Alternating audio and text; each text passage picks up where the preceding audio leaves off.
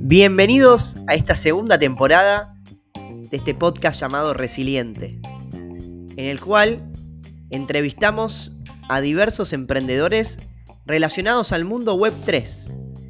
Si no conocen acerca de Web 3, los invitamos a formar parte de la comunidad Resiliente. En Twitter y en Instagram nos pueden encontrar como resiliente.eth. Es una comunidad de emprendedores en estas nuevas tecnologías.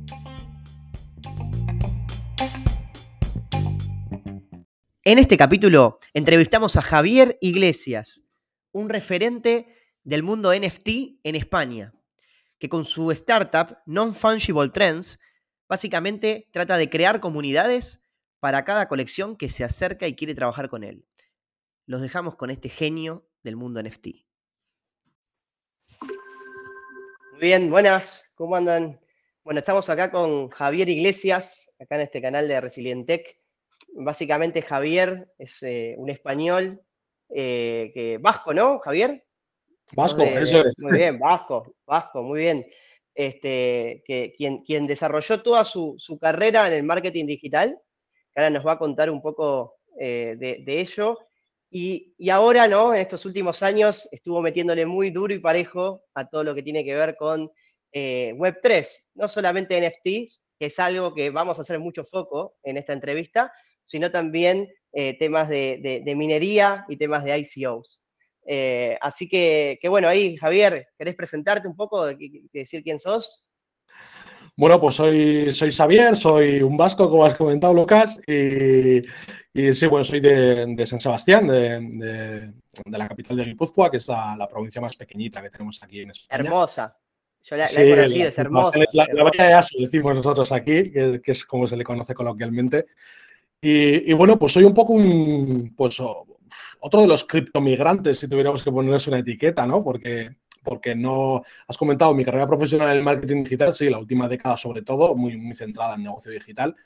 Pero, pero, bueno, yo vengo de estudiar biología y ciencias del mar y, y, luego hacer una, una etapa en, en, educación fuerte, y, porque estuve prácticamente otra década entera en, en, educación y luego acabé directamente en, descubriendo lo que era Internet yo a Internet llego de la mano del, emprendimiento. Yo venía de emprender en el mundo físico, en, sector de educación sobre todo, y, cuando, cuando llega aquí la crisis eh, en, España tuvimos la, bueno, la, gran crisis global económica, pero en, en, España digamos que a partir del 2007 fue cuando entró fuerte y al País Vasco nos llegó algo más tarde, teníamos más, más músculo financiero en, la comunidad y, nos llegó pues, 2011, 2012 y ahí ya es cuando tuvimos que, cerrar aquellos emprendimientos de físicos que teníamos y, empezar a, girar hacia lo digital.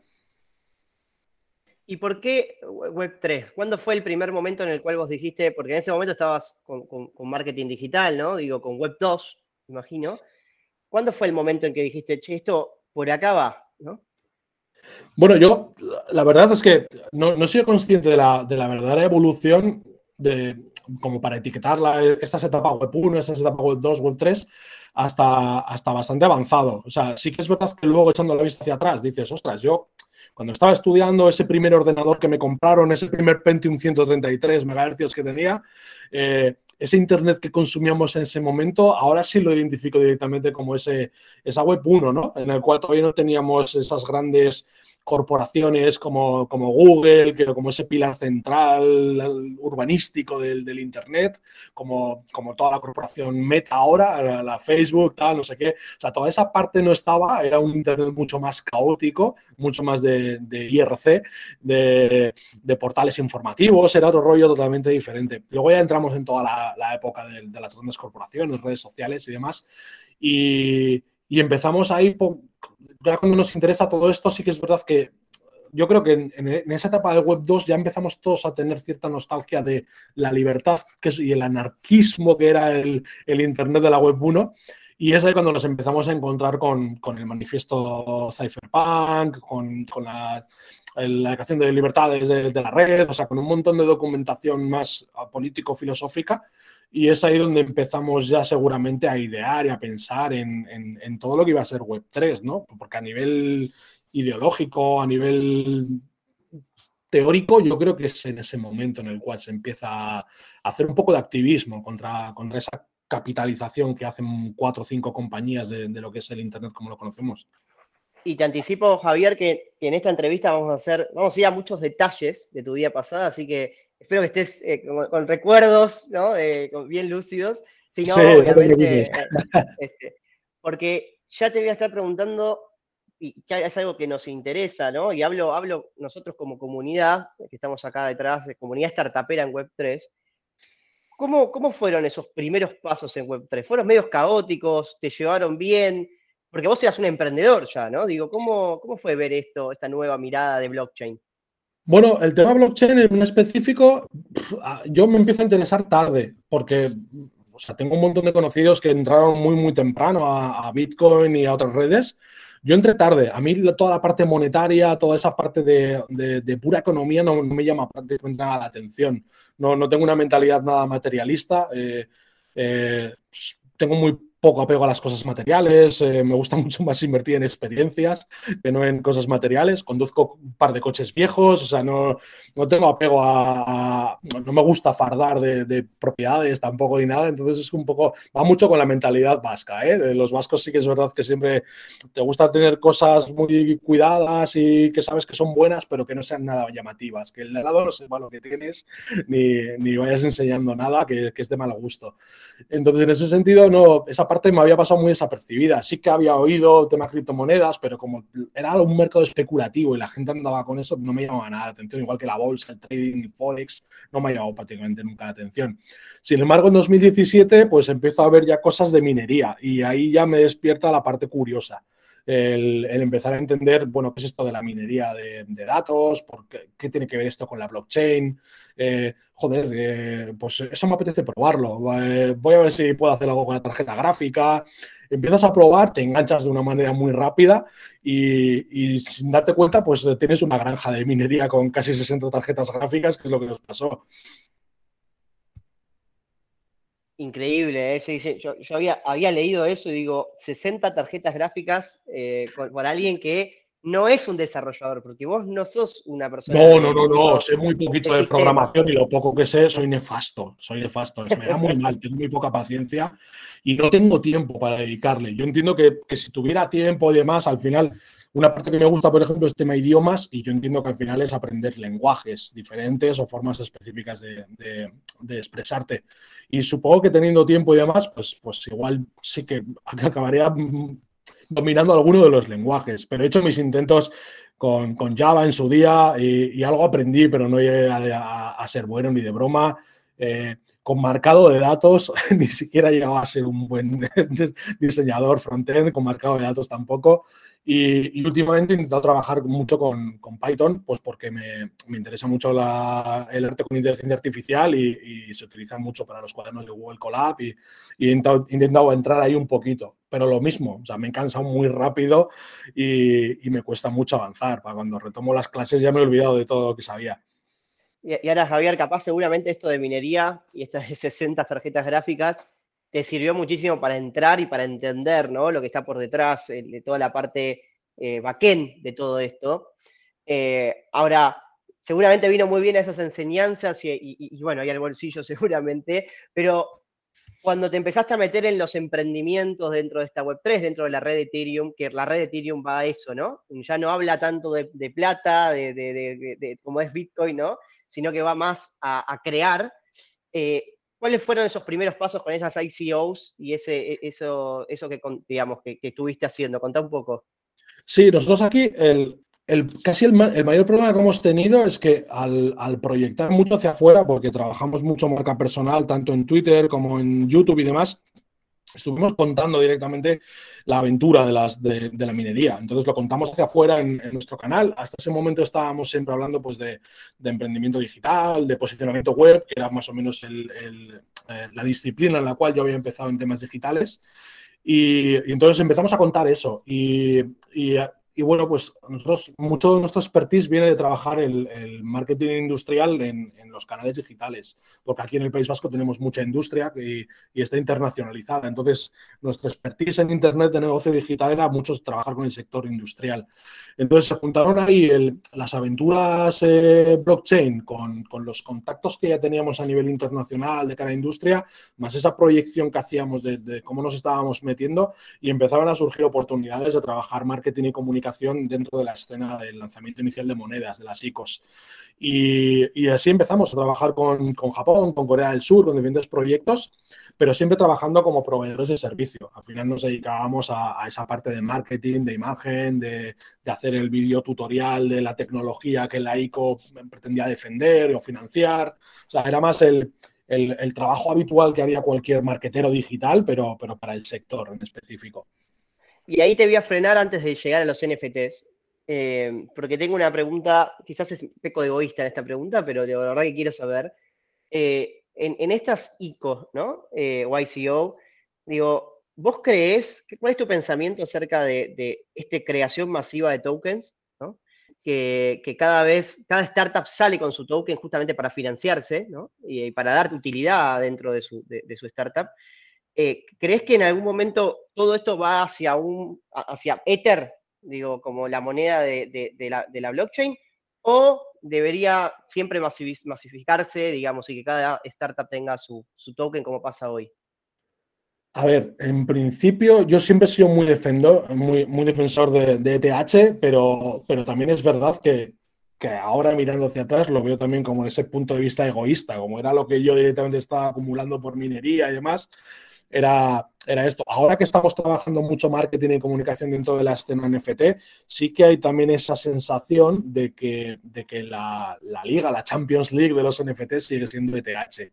Y, y es donde se cogen las grandes, eh, las grandes piezas. Es como caza mayor directamente. Si tienes un, un proyecto exitoso de, de NFTs en ETH, es, eh, la economía que levantas es muy, muy fuerte. También es verdad que gracias a trabajar ahora con, otras colecciones que van en redes diferentes, estoy empezando a, ver las cosas con otra perspectiva. Eh, estamos trabajando con colecciones dentro de Polygon. eso me ha dado para, hablar mucho sobre Polygon y, sobre Layer 2 y, he empezado a ver que, ostras, que estos ecosistemas realmente están desarrollando cosas muy potentes, parcheando muchas necesidades que tiene la, la capa 1. Y luego empiezo a ver cosas que me gustan mucho. Por ejemplo, desde el lado de los NFTs me recomendaron la red Ator. Y, dentro de la red Ator vi directamente el proyecto de nanocontracts que tienen, una, metodología para poder articular smart contracts sin saber nada de programación a través de blueprints. Y, y he empezado a ver cosas que me han gustado mucho. Entonces ahora estoy justo en una etapa en la cual eh, lo malo es que no tengo tiempo, pero si tuviera más tiempo libre en mi, parte artística de creación de, arte con, IA, eh, tengo bien claro que si tuviera el tiempo estaría creando colecciones para, para redes bastante poco conocidas, porque creo que hay un mercado ahí muy, muy potente. Hay hay mucha gente que apostó eh, mucha economía a desarrollo de ecosistema de, estas ICOs, de, estos, eh, de estas redes no tan conocidas y que tienen ahí bloqueada mucha economía y son los primeros interesados en desarrollar ecosistema. Entonces estoy viendo que, a nada que, pues en la red Dator de repente te encuentras dos marketplaces de NFTs y, y empiezas a ver y vale, el valor de la, del token de la moneda es bajo, pero en realidad hay un mercado potente y como hay muy poca competencia, es muy fácil entrar y, destacar. Eh, no copiando directamente una colección de NFT, sino teniendo algo propio que sea, que sea propio de que has creado para eso, no porque quieres fusilar directamente un concepto a otra red. Y ahí hablaste de tiempo, y, justamente creo que el tiempo es un problema que vos venís a solucionar con tu empresa NFT, eh, NF Trends, ¿no? sí, Non-Fungible eh, Trends, si quieres. Exacto, Non-Fungible Trends que, es como NFT, ¿no? Pero en realidad con trends en, el final, en el cual, digamos, vos, por lo que estuve leyendo, ¿no? Corregime, y bueno, vos sos el, quien lleva adelante esto, eh, básicamente venís a solucionarle el problema a los artistas, que es la falta de tiempo, ¿no? Para poder crear un NFT, para poder lanzar tu startup de NFT, tenés que tener equipos de marketing digital, equipos de, digamos, de, conocedores de Web3, de negocio, entonces, toda esa parte lo vienen a hacer desde tu agencia, ¿es así? Eso es, eso es. Al final nos encontramos a mucha gente que, que eran eh, o venían del lado del diseño y, y hacían esta transición a la escena NFT para ser artistas, y por lo tanto desconocían toda la otra parte, o, incluso gente que, que, sí, que tenía un perfil potente en Behance o tenía en redes específicas de diseño, cosas, o incluso en Instagram enseñaban mucho, pero, pero de repente aterrizaban en un Twitter que les había sido ajeno hasta el momento, pero que ahora de repente se ha convertido en la red principal de, promoción de proyectos. Y, y, luego ya el salto directamente a gestión de comunidad con Discord, lo mismo, les resultaba una brecha muy marcada. Eso más el, el tener que que coordinar todo, el, todo lo que hay que hacer, que es como yo soy creador, yo quiero dedicarme a crear y resulta que me tengo que dedicar más tiempo a vender que a crear y encima luego tengo el mayor problema que es, eh, vale, ahora necesito un programador para, para, tener una web 3, necesito desarrollar un smart contract, o sea, empezaban a encontrarse en un ecosistema que les, que les, que les era complicado. Y es donde vimos la, no, no, tanto la oportunidad, porque fíjate, no surge como, como algo planeado. No, no, pretendíamos desde la agencia crear una marca secundaria para trabajar la escena NFT de cara a servicios. Eh, nosotros, en cuanto vemos los NFTs eh, a finales de 2020, lo primero que se nos pasa por delante de la cabeza, y la primera idea que nos viene es, eh, cuidado, aquí hay mucha gente que tiene mucho dinero retenido en, en la escena cripto. Y, y, esto toca directamente al corazoncito del niño coleccionista, friki, tal, no sé qué, esto va a mover una cantidad de dinero exagerado. Y sabiendo que va a mover una cantidad de dinero exagerado, yo creo que lo, evidente hubiera sido directamente, pues venga, pues vamos a coger todo nuestro expertise y vamos a ponernos a dar servicios.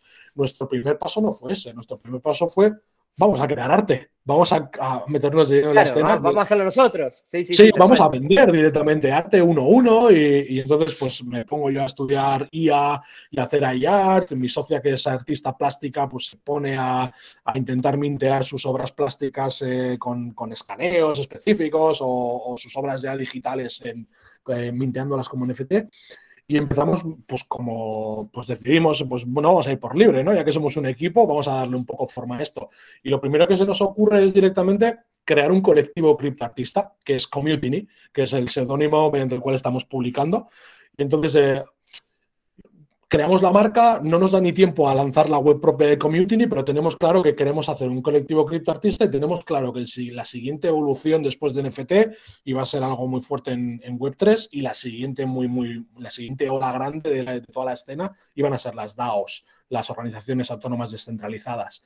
Entonces, eh, metemos todo eso en el saco de ideas, hacemos ahí el cóctel y sale directamente que nuestro colectivo criptoartista tiene que ser una DAO y que lo que íbamos a hacer era los NFTs que vayamos vendiendo, vamos a acumular esta riqueza para luego directamente convertirla en, financiación para el colectivo. O sea, la idea de la DAO es eh, financiar artistas que quieren, eh, que necesitan economía para desarrollar una obra o para permitirse el tiempo para poder desarrollarla o porque quieren hacer una transición de lo digital a lo físico y quieren hacer videomapping o quieren hacer una instalación complicada. Ese es un poco el objetivo del, del colectivo criptoartista. El punto negativo, que en, ese, en esa exposición, lo mismo que nos pasó con la minería y que nos hace llegar a dar servicios a las, a las ICOs, a las ICOs, pues nos ha vuelto a pasar. Y, han empezado a tocarnos a la puerta proyectos eh, de, de, NFT y, proyectos cripto otra vez para que les hagamos propuestas de marketing y comunicación. Y otra vez vuelve la falta de tiempo, el exceso de trabajo y el no podernos dedicar a crear y tener que dedicarnos a ayudar a otros creadores con, sus proyectos. Esa, esa, DAO todavía está activa igualmente, ¿no? Digo, esa, no hemos llegado a darle forma. Eh, estamos un poquito en el. Esta semana lo he comentado mucho con el equipo, de, intentar hacer un roadmap este año de, mira, más o menos la mitad del año lo vamos a dedicar a, a ser proveedores, a ser esa pata de marketing y de comunicación de proyectos. Y si todo va bien y acumulamos un número de éxitos majo, igual colgar el cartel de no estamos disponibles en toda la segunda parte del año, en, el cierre de verano y otoño, para dedicarnos esa segunda parte del año al desarrollo del proyecto y crear la DAO, el token y empezar a moverlo.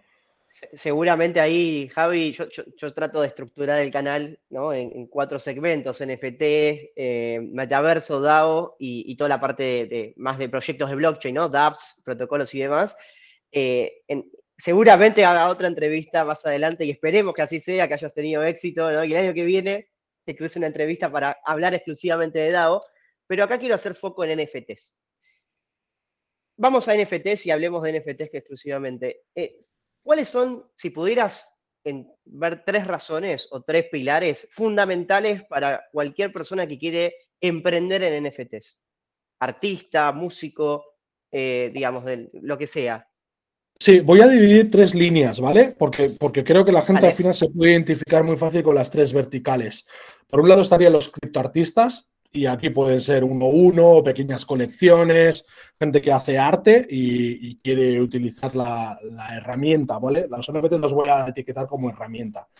Entonces, esa sería la, línea más básica. Al final, yo soy un creador, yo tengo plataformas curadas o tengo plataformas mayoritarias, OpenSea, Mintable, eh, pues todas las que hay, y, yo pues minteo y, voy publicando y yo gestiono mi marca personal, consigo tener contacto con inversores, etcétera, y voy vendiendo. Eso yo creo que es una, una de las patas que me parece que es la más evidente. Y eso, por ejemplo, permite a mucha gente que se dedicaba a dar servicios de diseño, en centrarse más en una creación más artística y, poder eh, permitirse una economía totalmente independiente. Y esto ya lo podríamos meter luego en, dinámicas o en desarrollos de economía, que eso ya forma parte de la economía del creador y, de todo el boom que está viendo, de que alguien pueda ser, pues, eh, al final un productor de contenido y, pueda, pueda desarrollar una carrera totalmente independiente a nivel financiero, a nivel económico en esa línea de trabajo.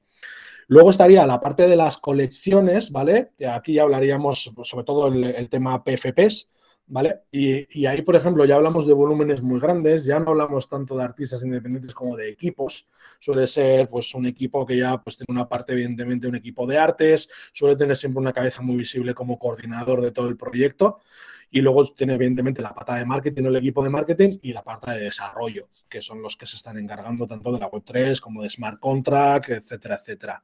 Ahí ya estamos hablando de seguramente un concepto como el de, por ejemplo, no sé, Mighty Dragons o un concepto como Bored eh, digamos, algo más similar a, digamos, yo genero una base sobre un concepto, digo, puede ser un dragón, lo que sea, y a partir de ahí empiezo a generar la inteligencia artificial eh, a través de un algoritmo que me va trayendo una determinada colección. Sería algo así, ¿no? Sí, bueno, ni siquiera tendríamos por qué meter algo que sea generativo. Tú puedes hacer una colección handmade, totalmente manual, y irte a 8.000 piezas. Es muchos meses de trabajo, pero no tienes por qué automatizar la generación de esos PFPs. Incluso puedes hacer colecciones pequeñas de 1.000 unidades, de 3.000. O sea, aquí ya el volumen es, eh, es otra cosa. Pero, pero ahí, por ejemplo, sí que es verdad que eh, a mí me gusta compararlo, por ejemplo, con el mundo startup. Eh, yo entiendo que el, NFT aquí es la herramienta, viene a ser el, producto mínimo viable que estás presentando a una comunidad y sí que le da mucho el vuelco al, al, marketing y al branding tal y como lo conocíamos. Es decir, antes creas una marca con tu intuición, con tu benchmarking, con todas tus ideas de cómo tienes que crearla, se la presentas a la comunidad e intentas captar comunidad para al final tener prosumers, ¿vale? Que son esos consumidores promotores de tu marca. Sin embargo, con esto lo que hacemos es dar, invertir totalmente ese concepto. ¿Para qué? Con un producto mínimo viable acaparamos y, traemos a una comunidad muy grande que apuesta y financia directamente el desarrollo y la marca es totalmente evolutiva y, fomentada por parte de la comunidad. Es decir, tú empiezas con un producto viable que es el NFT y a partir de aquí con el roadmap y con el apoyo financiero de toda tu comunidad y con la decisión de ellos vas haciendo los siguientes estadios y las siguientes etapas de ese roadmap. Entonces puedes crear algo muy, muy, muy grande. La parte más potente, evidentemente, es crear un lore que lo puedes desarrollar y que puedas tener luego multiproductos, pues porque te vas a tener literatura, cómics, videojuego, eh, venta de derechos, explotación, merchant, puedes hacer lo que Metaverso y etcétera. Sí, sí, sí. Eh, me, volaste la, me, volaste la cabeza, Javi, con lo que acabaste de decir, eh, porque me gusta compararlo con la startup. y lo que acabaste de decir es, che, estamos creando de, vuelta un, nuevo, es como, no sé si seguramente lo, leíste, el Lean Startup, ¿no? Digo, una nueva metodología de startups eh, a través de NFTs. Eh, sí, llamarlo, no, sería tanto Lean Startup, pero podríamos llamarlo Lean Community. O sea, estamos creando un o, Lean Brand, ¿vale? Es el, eh, mira, Sergio de Flock Studio, que es un compañero con el que trabajamos mano a mano, le tengo un montón de cariño porque, porque hemos ido coincidiendo desde el inicio en la escena.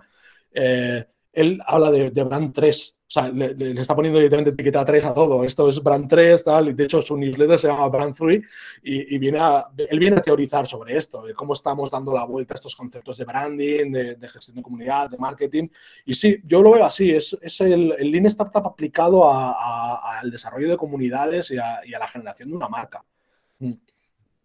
Es, es, excelente. Y te quedaba el último, ¿no? Dijiste que sí, me queda el último, que, que, para que la gente lo entienda muy fácil, es ya el, el, el, aislar ese concepto de comunidad para darle directamente eh, utilidad al, al, NFT. Y entonces ya es como, no tiene por qué ser algo visual, no tiene ni siquiera que ser algo bonito. Entonces, para que la gente lo entienda, estos son los proyectos ya pues al estilo Gary Vee con los Friends es decir, esto es un token que independientemente de que te parezca feo o tal, tiene una utilidad porque te hace formar parte de una comunidad, te da acceso a eventos físicos, te da una serie de beneficios, etcétera, Los etcétera. Pops, y... por ejemplo, ¿no? También los que se dan en los, en, en los eventos de, de Ethereum. Sí, los POAPs, sí, lo que pasa, el POAP es más un concepto de, de, de, PIN, ¿no? Es como yo he estado, yo puedo certificar que he estado presente en un sitio. Lo veo más complicado. Me, es, un, es un concepto que es la polla y además sé que además es, es, es un invento argentino, el, el, el, el POAP, pero pero sí, no, como concepto me, me mola mil, ¿eh? Soy muy fan desde inicio, desde que los descubrí. Yo, es un concepto que me flipó y los acumulas. Vas a Decentraland, a eventos, acumulas el POA, lo reclamas siempre para tenerlo. Terminas como un Boy Scout, ¿no? Yo siempre digo, terminas como un Boy Scout, básicamente. Sí, sí eso es. Te vas ahí poniendo los pins y son como los. Pues he estado en todos estos sitios. Es ese concepto de coleccionista aplicado a, a experiencia, lo cual está bien. Pero esto ya sí que es verdad que esta última vertical, como te decía, esto ya es como la utilidad del, del, smart contract del NFT. El NFT ya como herramienta de utilidad, y aquí ya no hablo solamente de utilidad de cara a comunidad, porque hay proyectos muy chulos, por ejemplo, eh, vinculando eh, NFTs a a sistemas de DeFi, por ejemplo. O sea, que para poder hacer staking específico de un token, tú tengas que tener sí o sí este NFT. Y según las rarezas, el porcentaje de staking que puedas hacer sea mayor o menor. Y según la cantidad de tokens que posees, de la misma manera que es un que podrías utilizar como token de gobernanza en una DAO, lo puedes utilizar en DeFi también para tener mayores rendimientos. O eh, hacer cosas que he visto muy, muy chulas, como por ejemplo eh, vincular eh, valores que son intangibles y que a día de hoy no tienen un valor económico, como ser indicadores biológicos, vincularlos directamente a smart contract que a NFT. De manera que eh, si el, pues, un indicador biológico de una zona que está dañada a nivel medioambiental, pues si ese indicador biológico empeora, que automáticamente el valor del NFT aumente de precio para fomentar que los propietarios de ese token vayan a venta secundaria y con los rendimientos y esas regalías eh, vayan a paliar la contaminación o la degradación de una zona ambiental. Ese tipo de cosas ya mucho más de, de, de mayores planos de complejidad se están dando ya, ya hay gente desarrollándolos y, a mí me parece que esa es la verdadera eh, utilidad de la herramienta del NFT, más allá del coleccionismo, del mercado especulativo y de todo lo que el haterismo, que todos los haters que puedan echar dentro de, encima de la idea. ¿Y cómo se relaciona el concepto, ahí, ahí ya habiendo entendido cómo, cómo, cómo, está tu cabeza estructurada, que me encantó en, en, el términos de NFT, digamos, cómo se relaciona este mundo con el mundo de las comunidades, ¿no? Digo, eh, que también te llevo a, a, vos dijiste, ¿no? Digo, hablaste de startup y lo relacionaste con las startups, y hablaste, la comunidad es muy importante, ¿por qué? Porque uno le presenta ese NFT a la comunidad y es quien te financia y quien después te ayuda a desarrollar todo el roadmap. Entonces, ¿cómo, cómo hay que cuidar esa comunidad? Lo primero, dándoles canales, eh, claro, tienes, tienes diferentes etapas. La etapa 1 es la previa al drop. Ahí necesitas acumular comunidad y, necesitas generar dos intangibles que son muy complicados de articular, que son el hype y el FOMO, el fear missing out, el, miedo a perderse algo. Entonces, eh, cuando alcanzas ese punto de ebullición de tu comunidad es cuando sabes que tienes que anunciar ya el drop y, te quedan dos semanas para lanzar, porque es el, punto en el que tienes ya el proyecto y hay que lanzarlo. Eh, la parte ne negativa de todo esto es que el mercado anglo nos lleva una ventaja y ha fundamentado ya unas bases y ha hecho ya una pedagogía sobre el mercado que nos obliga a ir a un ritmo que no es sano porque básicamente en un plazo de ocho semanas, dos meses, dos meses y medio, tienes que tener ya un, proyecto totalmente maduro para, para ir al drop y, ir a hacer encima un sold out. O sea, ya hay gente que tampoco entiende que, que es que no es necesario tener un exitazo en un proyecto. Si tú alcanzas ya el mínimo de financiación que necesitas para desarrollar el proyecto y para avanzar con el roadmap, pues eso ya es un éxito. O sea, hay, hay, un montón de teorías. Tú eso, por ejemplo, si no vendieras todo en un solo out, pues podrías coger los tokens que te han quedado los NFTs y ofrecérselos a tus holders a un precio menor del día del drop para, para al final que, estén todos en propiedad. O incluso regalarlos a tus holders llegado el punto en el cual no consigues. Como un airdrop. Sí, haces un airdrop y ya está, pero completas que todos los tokens de la colección están entregados y hemos completado esta fase 1. Luego ya tenemos ya herramientas y tenemos metodologías para trabajar con la comunidad de holders, que, es la DAO. Al final tenemos ya herramientas de gobernanza. Esos NFTs tienen que tener directamente un poder de gobernanza sobre el proyecto. Eso ya de por sí es bastante complejo porque el propio equipo promotor, el equipo fundador del proyecto tiene que tener muy claro cuánta gobernanza del proyecto cede. No vaya a ser que pierda el control del proyecto. Y porque alguien tiene que ejecutarlo, no es el hecho de que entre todos decidamos. No, porque aparte no, nació como una DAO. Si hubiera nacido como una DAO sería diferente, ¿no? Digo, ahí ya nace con el espíritu. Sí, yo creo que eso ya sería más nacer como token, ¿no? Como idea de esto es una emisión de un token que automáticamente vamos luego a a, ponernos ya con, una vez que tenemos ya economía, pues parte de la economía del token se destina a la DAO y todos los propietarios del token tienen este poder de gobernanza y a partir de aquí ya desarrollamos. Exacto, exacto. Y, bueno, te, cierro ahí, eh, Javi, con, dos últimas preguntas, así, así cerramos la, entrevista, que la verdad que dejaste un montón de conceptos y te quiero exprimir al máximo.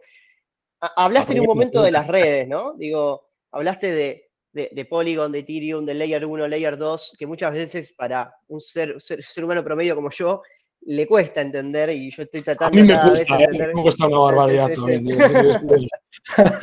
este, la, la, verdad es que, ¿en qué, a, nivel NFT, ¿no? Digo, ¿por qué yo mi NFT lo quiero lanzar en Polygon o lo quiero lanzar en Ethereum? Digo, ¿cuál es la diferencia? Eh, o en otra, en otra red, digo, pero ¿cuál es la diferencia y por qué te deberían tomar una definición. ¿Sobre qué, digamos? Hay una diferencia de mercado bastante importante. si lo comparamos a nivel futbolístico, el, ETH es la Champions League, es jugar la, máxima competición. Puedes tener un equipo brillante con unas artes impresionantes, pero, pero vas a ser el Paris Saint Germain. O sea, te no vas a llegar a ganar la Champions y lo vas a pasar mal a pesar de que puedas lucir unas, unas figuras tremendas. Eh, Claro, es una red muy, o sea, muy competitiva, el mercado es altamente competitivo, pero claro, es caza mayor. Si tú realmente consigues triunfar en Ethereum, la cantidad de economía que levantas, la financiación para el proyecto es muy bestia. También es verdad que tienes que, va a ser un problema porque el smart contract lo tienes, tienes que hacer el deploy del mismo y te va a salir muy caro en, en, cuanto a comisiones. Tienes el problema de tu comunidad que va a tener que pagar altas comisiones de gas también a la hora de mintearlo. O sea, tienes que andar cuidando un montón de cosas. También es verdad que los estándares de smart contract ya tenemos suficientes como para empezar a hacer cosas interesantes. Puedes ir con, con un RC720, 1155, cada uno tiene sus utilidades diferentes, te van a habilitar un montón de, de opciones.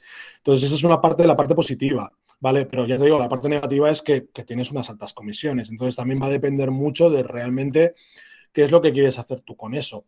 Eh, es decir, tú en realidad quieres vender, va a depender mucho de tu pricing. Si, tu, si el precio de tu NFT eh, va a ser inferior a lo que van a gastar en gas, pues es que a nivel mental a un comprador le cuesta muchísimo pensar que, vale, estoy comprando a 0,1, pero es que, joder, tengo que pagar 500, 600 dólares de gas. No me hace ninguna gracia y a muchos seguramente les eche para atrás. Entonces, eso es una de las opciones. Luego, el, hecho de tener otras redes te, pues, te puede habilitar un montón de cosas. Eh, Polygon tiene una comunidad muy fuerte, la comunidad hispanohablante está apostando mucho por el ecosistema y entonces, si, si tú realmente crees que es una red en la cual puedes desarrollar y puedes alcanzar la economía para tu proyecto, pues, pues está genial. O sea, nosotros estamos trabajando con varios proyectos. En este caso, el que tenemos más avanzados es Space Pirates, Secret Club, que, es un proyecto de Willy, que es su fundador, y, él tiene bien claro que teniendo eh, una colección de la calidad suficiente para ser competitiva en ETH, sí o sí apuesta por Polygon. Por motivación personal, porque, porque se ha puesto él a, desarrollar el propio smart contract, aprendiendo, y, entonces eh, hace una apuesta por el ecosistema. Le gusta el ecosistema, le gusta tal. Entonces, tiene también su parte positiva. La competencia es menor, tiene una colección, seguramente la, la, colección de mayor calidad que se ha hecho nunca en Polygon, la está presentando. Y tarde o temprano alcanzará seguramente el punto de notoriedad y visibilidad como para que el propio ecosistema de manera oficial le apoye y eso pues, pues automáticamente te, permite ser la gran referencia de todo lo que se ha hecho hasta el momento. ¿vale? Y eso es algo que te puede pasar en otras redes. En Solana, evidentemente, pues hay, hay proyectos que, se, que, pueden destacar porque la competencia es menor y porque gran parte de los proyectos que te vas a encontrar son copias de copias de copias que ya habíamos visto en ETH o en redes más, más trabajadas o que llevan más tiempo operando en NFT. Y, pero la misma manera te puedes ir a otras redes. Como he comentado, la red Ator tiene pues dos marketplaces de NFT y, el número, y las colecciones que se están haciendo muchas, lo mismo, son copias muy descaradas de diseños que ya se presentaron en su día a comunidades de, de ETH. Entonces, si vas ahí con algo original y pensado propiamente para ese mercado, porque al final cada mercado tiene sus características, y te dedicas a pensar cómo es la persona que está invirtiendo aquí o quién es el gran coleccionista de aquí, pues lo puedes encontrar también más fácil de cara a marketing. Exacto, y ahí digo, las copias lo único que hacen es subirle el valor al proyecto original de Ethereum, ¿no? yo considero que sí, eh. sí, Y luego, no sé, te encuentras, yo, joder, pues está bien, vale, yo entiendo que hay gente que tiene necesidades económicas o ve el dólar fácil, el dinero fácil y dice, pues venga, vamos a hacer esto y ya está. Pero no sé, o sea, no costaría tanto pensar en algo, igual que los roadmaps, ¿eh? O sea, a mí me fastidia mucho ver roadmaps que según los leo, digo, mira, más de lo mismo, seguramente está copiado otro proyecto, no se han dedicado ni, a pensar qué es lo que quieren hacer con su proyecto.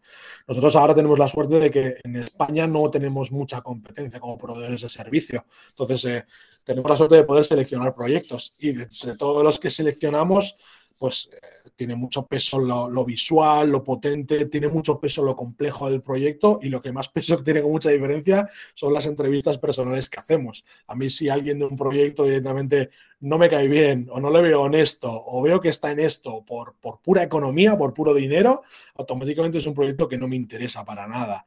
O sea, yo quiero gente pues... Eh, proyecto Diarmos, por ejemplo, pues el equipo de artes de Diarmos, todos los fundadores, tienen un proyecto profesional de vida planteado en el cual la etapa 1 es poder financiar ese roadmap, que además está muy aterrizado y es humilde, no son castillos en el aire, es realizable. Y entonces ya cuando hablo con ellos por primera vez, pues ellos me enamoran con su proyecto, con lo que quieren hacer y es cuando, cuando apostamos por ellos también nosotros como proveedores o como parte del equipo, porque luego ya entras en las negociaciones de cómo entras en un proyecto.